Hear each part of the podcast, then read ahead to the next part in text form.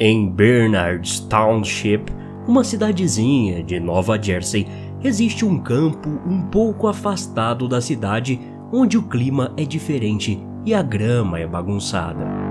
Apesar de ter algum tipo de civilização nas ruas próximas, poucas almas vivas podem ser vistas. Entretanto, algo sinistro assombra essa terra. Se as lendas que rodeiam por lá são verdadeiras, o afastado e desolado campo pode abrigar uma porta de entrada para o inferno.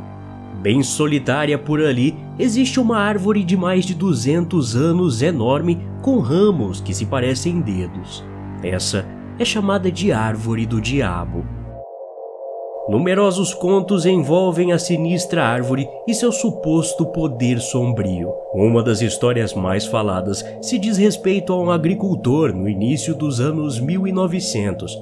Naquela época, a terra era usada para a plantação, mas infelizmente o solo começou a ficar infértil, o que fez o fazendeiro que cuidava dali ficar muito nervoso e até entrar em depressão. Sem comida para dar aos seus filhos e no meio de total desânimo, ele convidou sua família para um piquenique embaixo da árvore. E lá, matou a todos com um machado. Na sequência, o fazendeiro usou um dos ramos do carvalho para cometer suicídio. Durante horas, seu corpo balançou sem vida na brisa.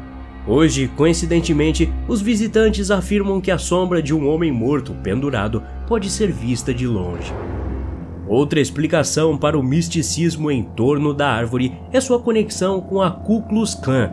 Na década de 1920, partes de Nova Jersey eram focos da atividade desse movimento.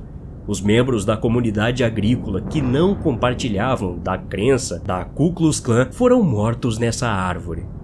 Todos os curiosos que atravessam o campo para ver mais de perto geralmente sentem como se estivessem sendo observados. Rumores sugerem que um homem misterioso chamado Old Nick se esconde nas imediações do campo, observando os visitantes de dentro de seu caminhão preto. Não que essa árvore precise de muita proteção.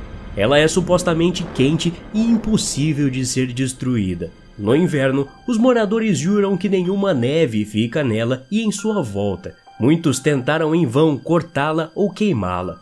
Tais ataques levaram ao município de Bernards construir uma cerca em volta da árvore para evitar vândalos. Depois desses ocorridos, ainda existiam rumores de que símbolos demoníacos pintados com spray foram encontrados no tronco da árvore. Uma rocha próxima conhecida como Hit Rock, que também ficava quente independentemente da estação, é conhecida como um portal para o inferno.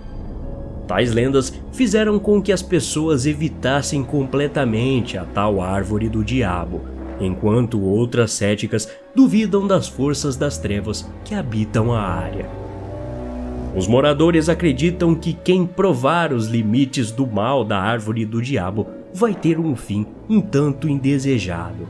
Tudo, desde acidentes de carro, tempestades até suicídios e assassinatos próximos ao local, são atribuídos à culpa na influência sinistra da árvore. O governo local planejava usar as terras em que se encontra a árvore para construções, mas de um dia para o outro preferiram proteger a árvore e tratá-la como bem da cidade. Hoje, placas sinalizam o campo como um parque público. Ele fecha meia hora depois do pôr do sol. Se você decidir fazer uma visita a esse lugar ainda sinistro e aproveitar a maravilhosa sombra da árvore, tenha cuidado. Mesmo que você não encontre o próprio diabo, os fantasmas do passado podem estar esperando você nos galhos.